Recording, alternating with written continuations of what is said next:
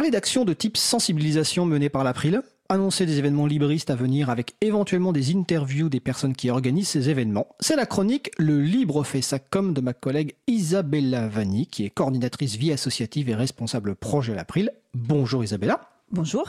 Alors, la chronique du jour est consacrée au projet Bénéva Libre, avec notamment l'interview donc téléphonique de François Poulain, qui travaille pour la société CLIS 21. C'est à vous.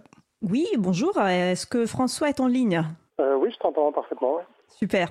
Donc aujourd'hui, euh, j'ai souhaité parler du projet Bénéva Libre. Je crois qu'on n'a pas eu encore l'occasion euh, d'en parler à l'émission Libre à vous. Donc c'est un projet de développement logiciel, logiciel libre, et hum, c'est un projet dont l'April en fait est partenaire, partenaire opérationnel. C'est un projet qui est porté par un comité régional d'associations de jeunesse et d'éducation populaire et en fait, c'est un logiciel dont le, but du, projet, c'est de développer un logiciel libre qui facilite euh, la gestion et la valorisation du euh, bénévolat dans les associations et en particulier dans des très petites associations qui n'ont pas forcément de compétences informatiques en interne. Et c'est un projet qui, euh, à l'origine, voit, euh, à l'origine du projet, il y a un, collectif d'associations. En fait, c'est, si on veut, c'est un logiciel qui est euh, voulu par des associations et fait pour des associations. Et aujourd'hui, on a avec nous, en fait, François Poulain, qui est développeur de ce logiciel pour la société CLIS 21. Et donc, on va voir avec lui un peu plus euh, en détail en quoi consiste ce, logiciel. Déjà, CLIS 21, c'est une SKIC, c'est une société coopérative d'intérêt collectif. Est-ce que tu pourrais nous rappeler rapidement ce qui caractérise euh, une SKIC Alors, ce qui caractérise euh, une, une SKIC, c'est une coopérative, mais elle a la particularité de, de faire du sociétariat multiple. Si vous voulez, quand on est une association, par exemple, une association, c'est un objet d'intérêt général, mais euh, elle, n'associe pas les, salariés au CA en général. Les administrateurs, les dirigeants de l'association, en général, sont bénévoles. Dans le cas euh, des coopératives euh, classiques, en général, les, les gens qui dirigent l'entreprise, ce sont les salariés, uniquement les salariés.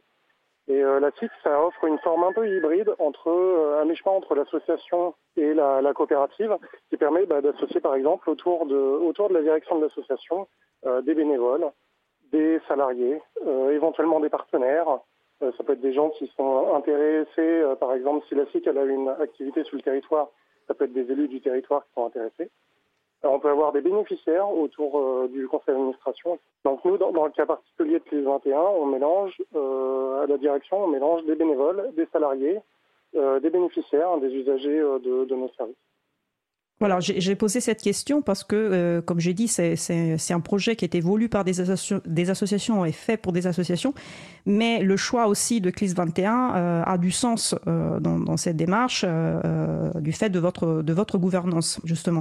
Donc, on peut aller un peu plus en détail sur, sur le projet en question, donc sur, sur ce logiciel. quelles sont les, les principales fonctionnalités qui propose le logiciel Bénéva Libre? Eh aujourd'hui, c'est de permettre euh, aux associations de collecter les actions de bénévolat pour, pouvoir les mesurer. Et ensuite, euh, bah, éventuellement les valoriser ou à faire des statistiques, euh. Nous, ce qu'on a mis, ce qu'on a mis en avant, c'est la simplicité d'usage. Il faut que librement, spontanément, quelqu'un puisse enregistrer une association sans passer par un parcours administratif compliqué. Et de la même façon, il faut que euh, quelqu'un puisse, euh, par exemple, euh, voir les associations sur la plateforme et s'engager pour une association et déclarer du bénévolat pour l'association, sans, pareil, avoir à passer un, un parcours administratif compliqué. Donc l'idée, c'est vraiment d'avoir de, le plus de simplicité possible au niveau de ces détails-là.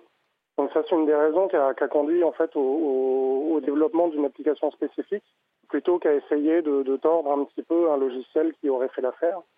Euh, parce que le point vraiment très important du cahier des charges, c'est de rendre les choses aussi simples que, euh, par exemple, remplir un sondage Framadat euh, ou que, par exemple, de créer un, pad sur Framadat.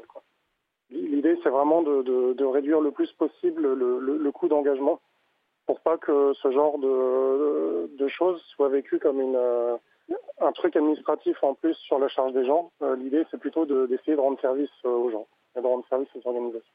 C'est très, bien résumé. En fait, comme tu, dis, le défi est de proposer un outil euh, très simple d'utilisation, presque aussi simple que le papier et le crayon, parce que la, plupart des petites associations, quand ils, euh, souhaitent euh, collecter et noter les heures de bénévolat, bah, ils sont, au papier ou crayon, donc ça ne permet pas, par exemple, de traiter les données, justement, de faire des statistiques, etc. Et euh, il doit pouvoir être utilisé aussi par des bénévoles qui sont pas forcément à l'aise avec les outils informatiques. Donc euh, c'était vraiment, comme tu disais dans le cahier des charges, c'était un point fondamental. Et euh, donc moi personnellement, je fais partie du, du copil du projet. J'ai testé l'application et je peux, je peux témoigner du fait qu'elle est effectivement très simple et très intuitive à utiliser. Le copil, c'est le comité de pilotage. Comité de pilotage. Merci. Sous quelle licence sera diffusé ce logiciel? Parce qu'on sait que c'est un logiciel libre, mais est-ce qu'il y a une licence euh, spécifique qui a été choisie?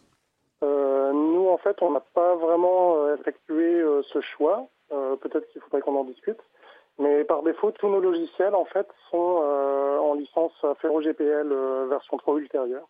Donc actuellement, le logiciel, on va dire sur la plateforme de développement, il est divulgué sur cette licence-là. Et c'est quoi la particularité de cette licence par rapport à une licence libre euh, euh, comme la GNU GPL pour, euh, pour parler d'une licence libre classique utilisée La Ferro GPL, c'est une version, on va dire, un petit peu dérivée de la GNU GPL. Donc elle intègre à peu près toutes les clauses de la GNU GPL en termes de liberté et de réciprocité. par contre, elle intègre une petite particularité supplémentaire, c'est que en termes de réciprocité, si on a des usagers qui sont, euh, par le biais d'un réseau utilisateur de l'application, euh, ils doivent pouvoir accéder euh, aux sources de l'application. Quand on parle de, de, services en ligne, la GPL, elle a un petit peu, bon, elle date, hein, elle, date d'un contexte, enfin le, contexte dans lequel elle a été écrite, elle date un peu, et elle a un petit peu une, un petit trou en termes de réciprocité, c'est qu'elle permet tout à fait aux gens de prendre un programme sous GPL, d'offrir un service en ligne et euh, de ne pas diffuser le logiciel du, service qui est offert. Donc c'est ce trou-là, on va dire, qu'essaye de résoudre euh, l'affaire GPL, qui existe depuis au moins 10 ans. Euh, moi, je la connais depuis au moins 10 ans.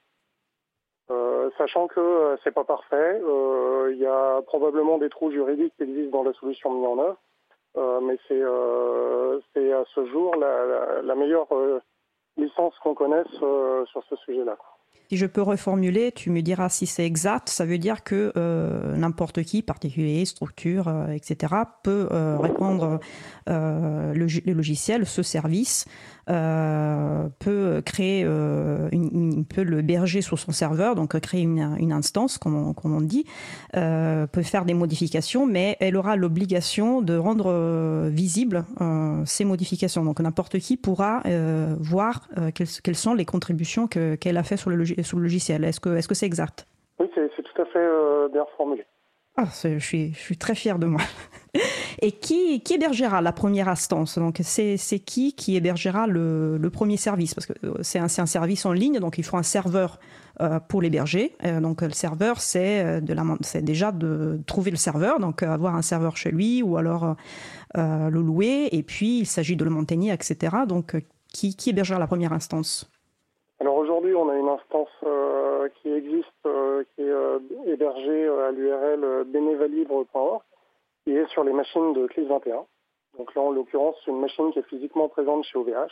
Et euh, nous, euh, là, on est un petit peu en phase, on va dire, de, de, de test, consolidation, etc.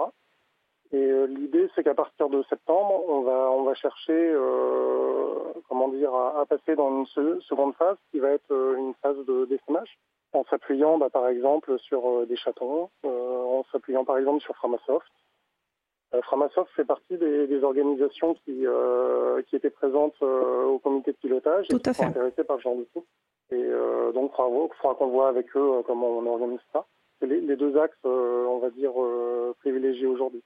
C'est bien que tu aies euh, rappelé euh, que euh, effectivement, ça fait, partie des, du COPIL, c'est l'un des partenaires opérationnels et il était intéressé à ce projet parce que les chatons, donc les hébergeurs autonomes, transparents, non ouverts et solidaires, pourraient effectivement proposer le service bénévole libre parmi les autres services offerts et donc, ça permet de euh, décentraliser effectivement euh, le, service et d'éviter euh, l'effet monopolisation qu'on combat. Oui, tout à fait. Et puis au-delà de ça, Framasoft est engagé dans l'éducation populaire.